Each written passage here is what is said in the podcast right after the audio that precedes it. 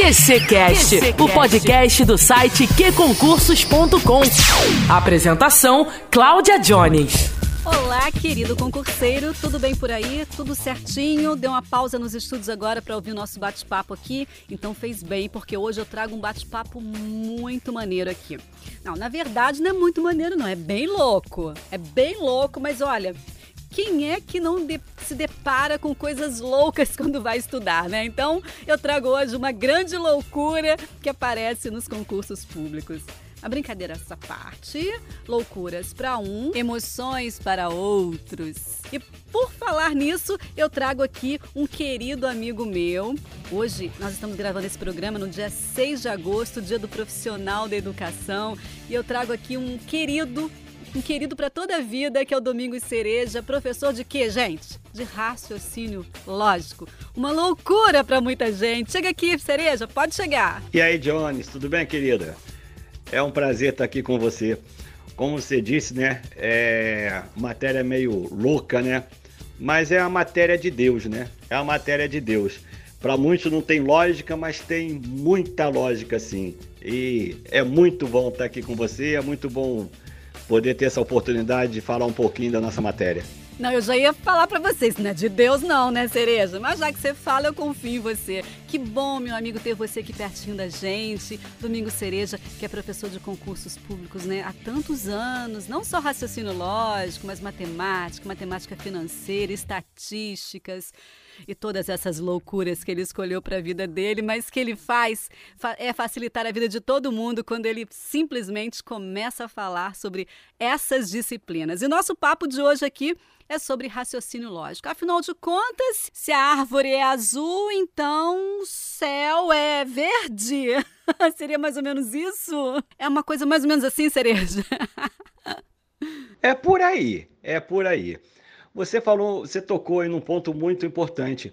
É porque quem começa a estudar raciocínio lógico é, acha que isso não tem lógica nenhuma, porque são frases que não têm ligações, não têm nexos com, com qualquer outra coisa.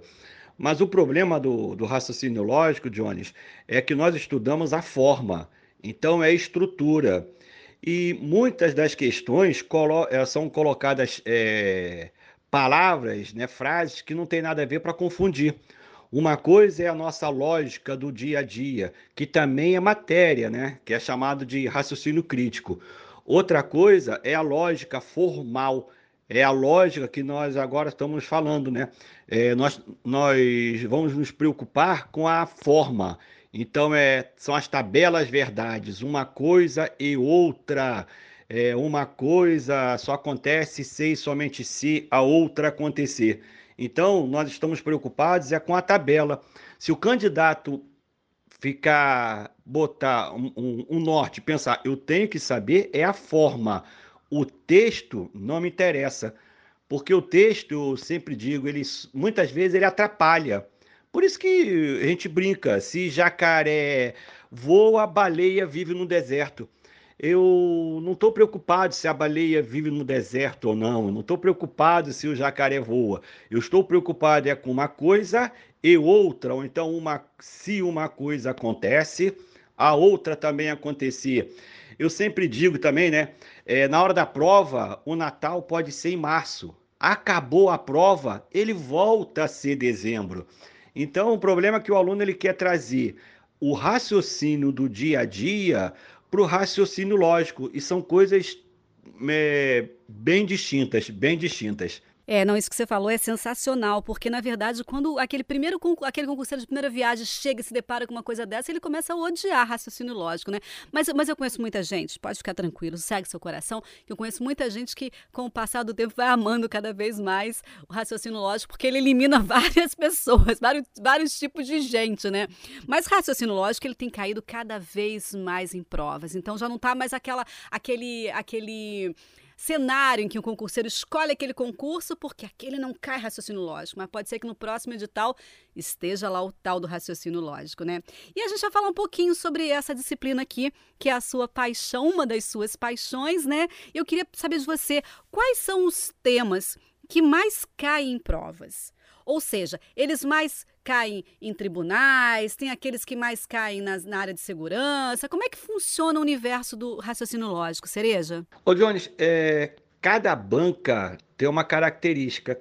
Cada banca gosta de cobrar um, um certo tema, gosta de cobrar um tipo de, de, de, de questão, um jeito de ser cobrada a questão. Mas existe mais ou menos assim um, um pacote que serve para todas as provas. É, geralmente, né, nós sempre, sempre caem a parte de lógica formal, que é o que nós estamos falando, seria tabela verdade, negações e equivalências de proposições e argumento. Quase todas as bancas cobram isso.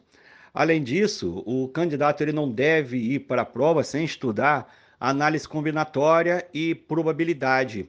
São temas que são muito cobrados em praticamente todas as provas. A análise combinatória também é um calcanhar de Aquiles para muitos candidatos, porque é um tipo de matéria que qualquer mudança, qualquer vírgula, muda todo o conceito da questão e requer muita atenção do candidato. Mas é o que eu sempre digo: guerra avisada só perde quem quer.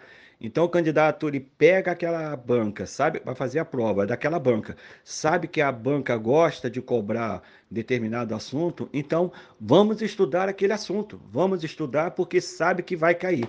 Pode ser difícil? É, é difícil hoje, mas daqui a pouquinho você vai fazendo exercício e acaba aprendendo e toma gosto e acaba se apaixonando por raciocínio lógico também. Verdade, nada melhor do que praticar, do que treinar, né, Cereja? Isso, Jones, não tem como você fugir do raciocínio lógico ou da matemática em geral sem fazer exercício.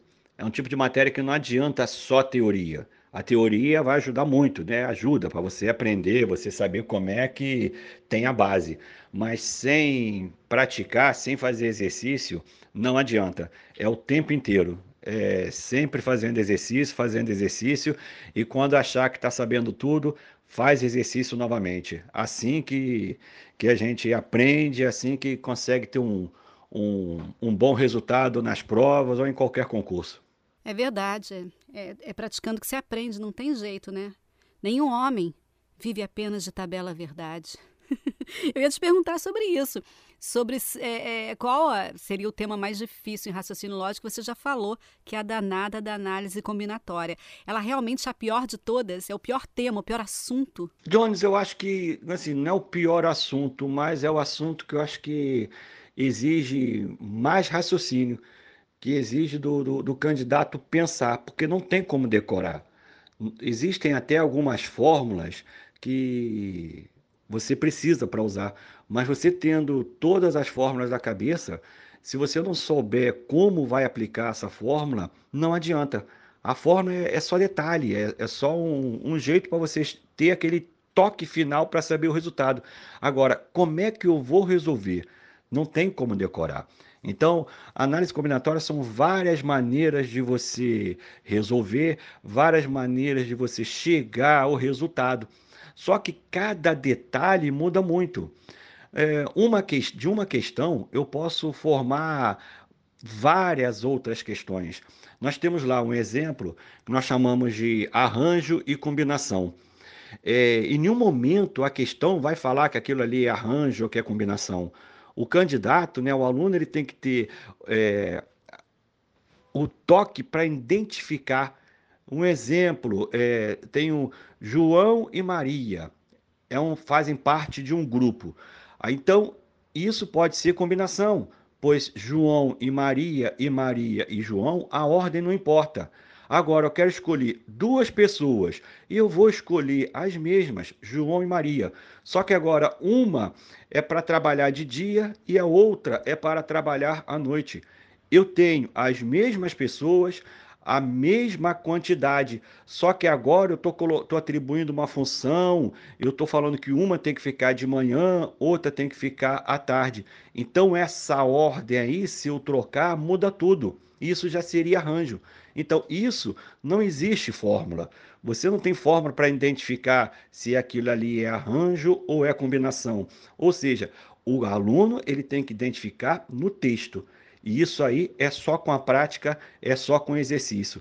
Por isso que eu acho que é uma das matérias que é mais é, complicada para o aluno entender. Porque não adianta decorar, ah, fala que eu vou decorar. Não tem como. Decorar análise combinatória não tem como. Não adianta, vai para a prova e não vai conseguir resolver uma questão. Mas é difícil? Cláudia, tudo é difícil, mas tudo você consegue superar. Fazendo exercício, você vai ver que entra na sua cabeça e depois você fica feliz. A partir do momento que você começa a resolver e começa a, ente a entender, isso aí dá um, uma moral para o aluno. O aluno começa a ficar é, é, feliz por saber que está entendendo e aquilo ali eleva o moral dele. Entendi. Quer dizer, não entendi nada do que você falou, mas entendi. Assim, entendi por protocolo, entendi. Nossa, mas é difícil, né? Eu fiquei aqui já um pouco confusa. Eu, quando eu comecei a estudar para concurso público, eu desisti, por causa de raciocínio lógico, né? Brincadeira. Mas, assim, é, é, é, agora é verdade. Eu estudei um pouco, um tempo para concurso público e adorava a tabela verdade. Quando chegou na bonequinha da análise combinatória, eu desisti mesmo. Mas assim, é difícil, como você falou, é, mas não tem que aprender? Então não adianta. Qual o caminho mais fácil para aprender raciocínio lógico, independentemente da banca? Porque depois eu vou trazer você aqui para falar de cada banca. Mas por onde começar? O cara acabou de chegar e se depara com umas coisas assim bem bem estranhas, com umas premissas, umas coisas assim que, que, que a gente não sabe se interpreta ou se não interpreta, se é probabilidade, se não é probabilidade, se tem lógica, se não faz sentido, mas tem que entender. Qual é o caminho das pedras? Jones, eu, eu acho melhor né, começar pela parte da lógica formal, que é essa da tabela verdade porque é um, um tópico que cai em quase todas as provas, independentemente da ban das bancas, cai em todas elas.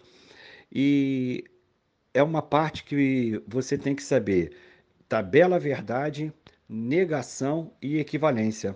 São três pilares da lógica formal, porque qualquer outro assunto, tautologia, contradição, argumentação, propriedades das das conjunções, tudo isso vai depender de tabela verdade, de negação e de equivalência.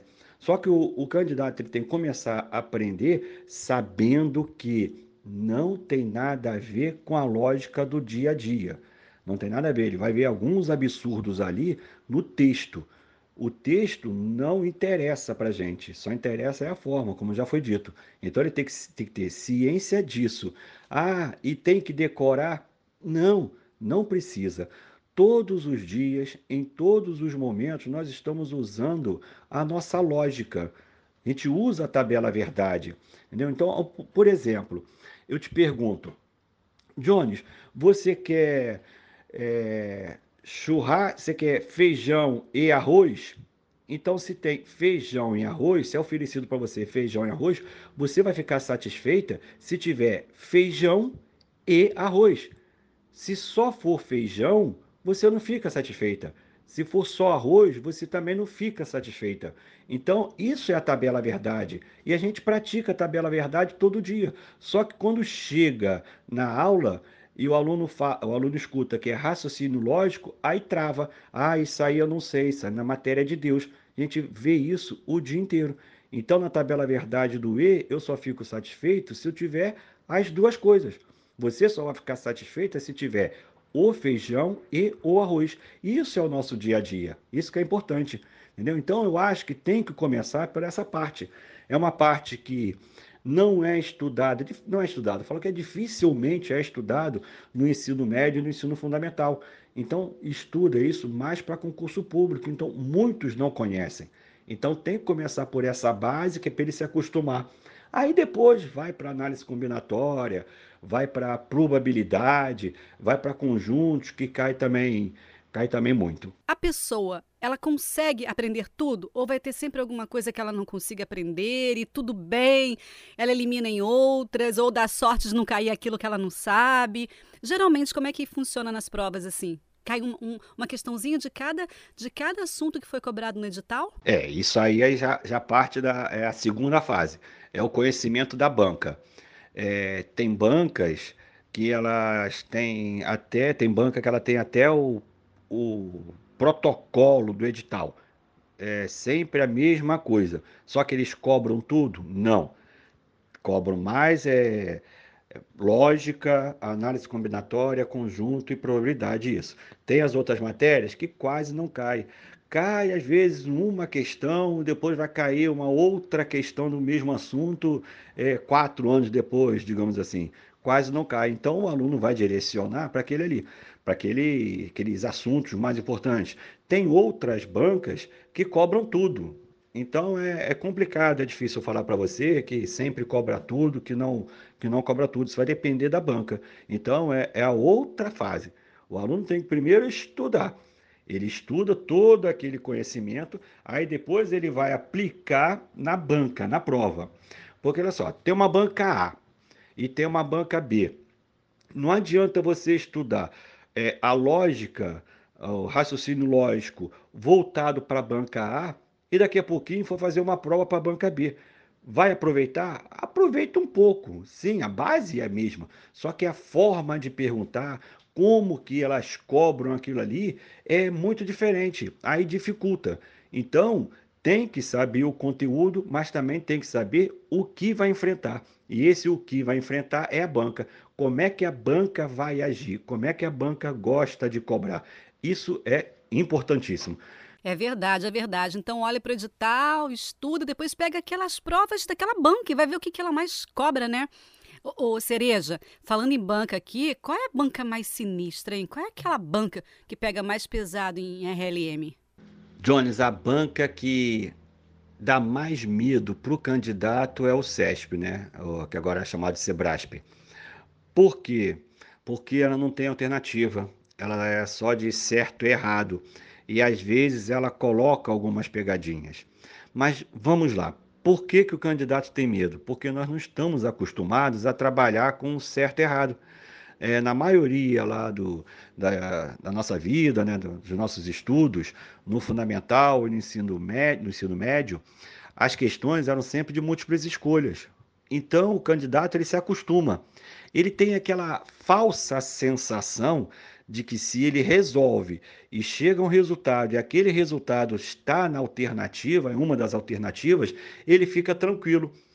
Mas só que às vezes tem também a pegadinha, ele resolve errado e calhou de ser uma daquelas alternativas. Agora, no CESP não. No CESP é certo ou errado.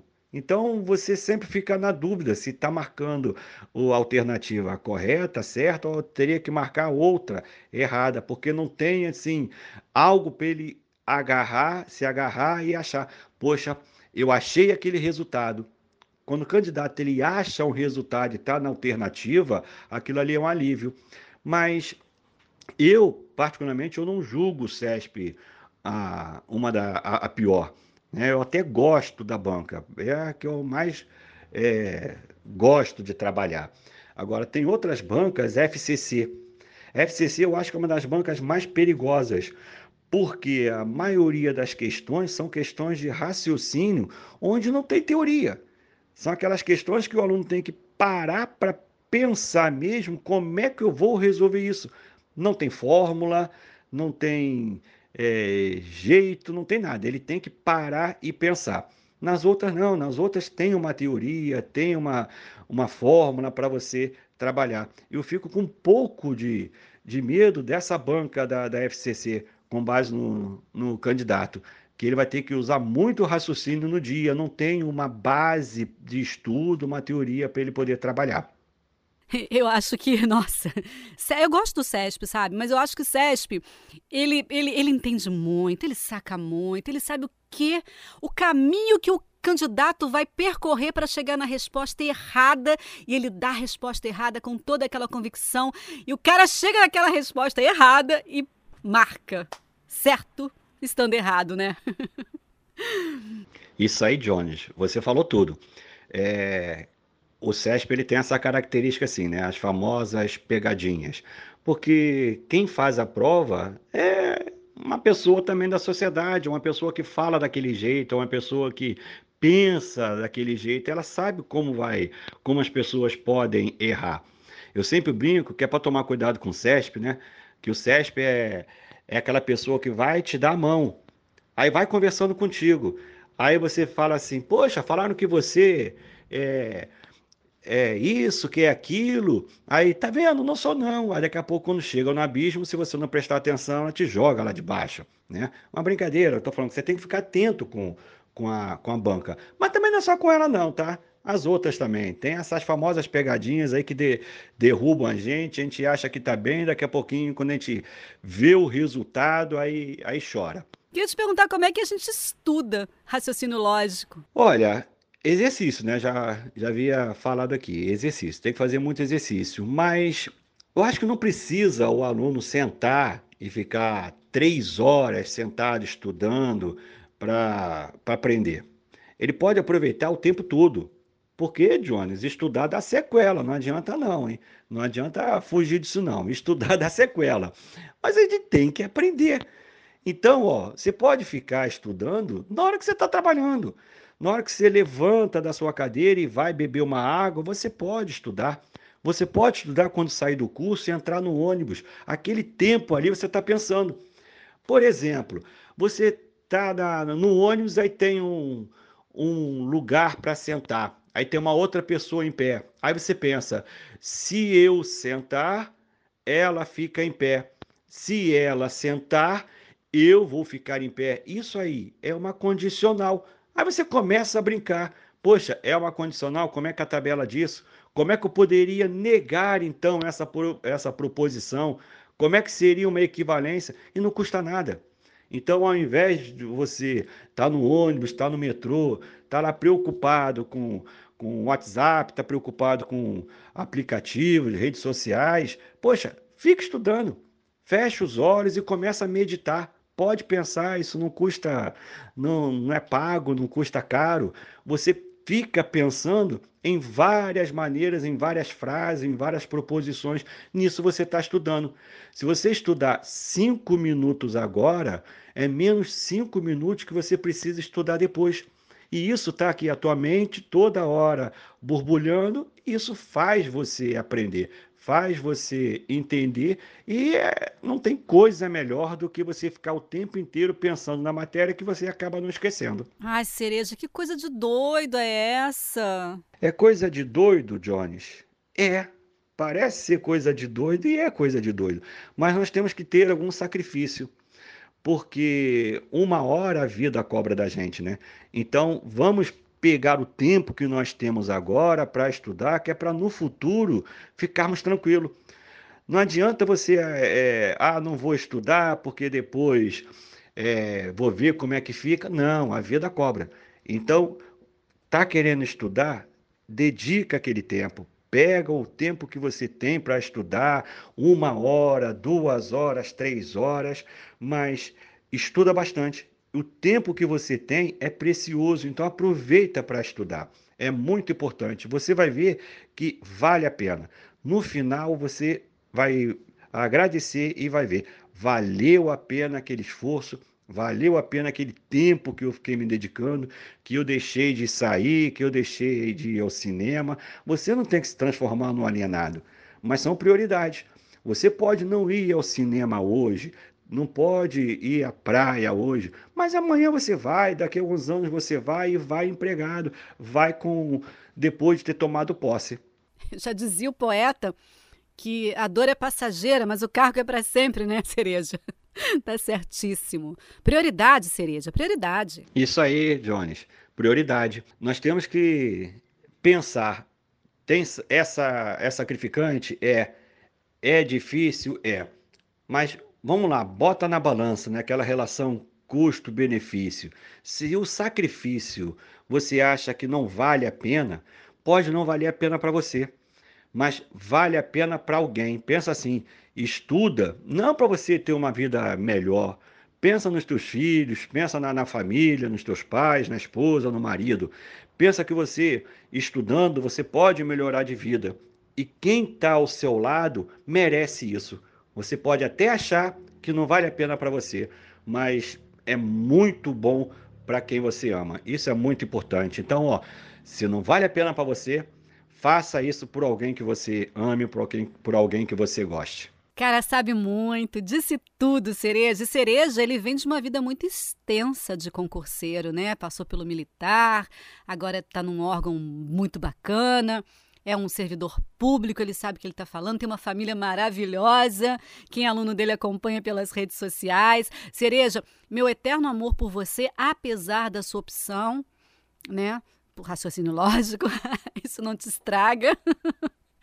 Mas eu te agradeço muito esse nosso bate-papo aqui. Eu acho que é sempre muito bom falar com você. Quero que você volte aqui porque eu quero aprofundar um pouquinho algumas bancas, né? CESP, FCC, FGV, VUNESP, né? Mas eu queria que você deixasse aqui um conselho, um, sei lá, uma palavra de professor aqui para quem está agora estudando e a gente sabe que os concursos estão freados por causa da pandemia, mas quando isso aqui acabar, eles vão descer como uma enxurrada tão forte que o cara não vai saber por onde começar ou qual escolher, né? Então, assim, ele não pode parar. O concurseiro que é concurseiro sabe que não é hora de parar enquanto não tomar posse, não é isso, Cereja? Isso aí, Jones. É, aproveita esse tempo, né, para estudar.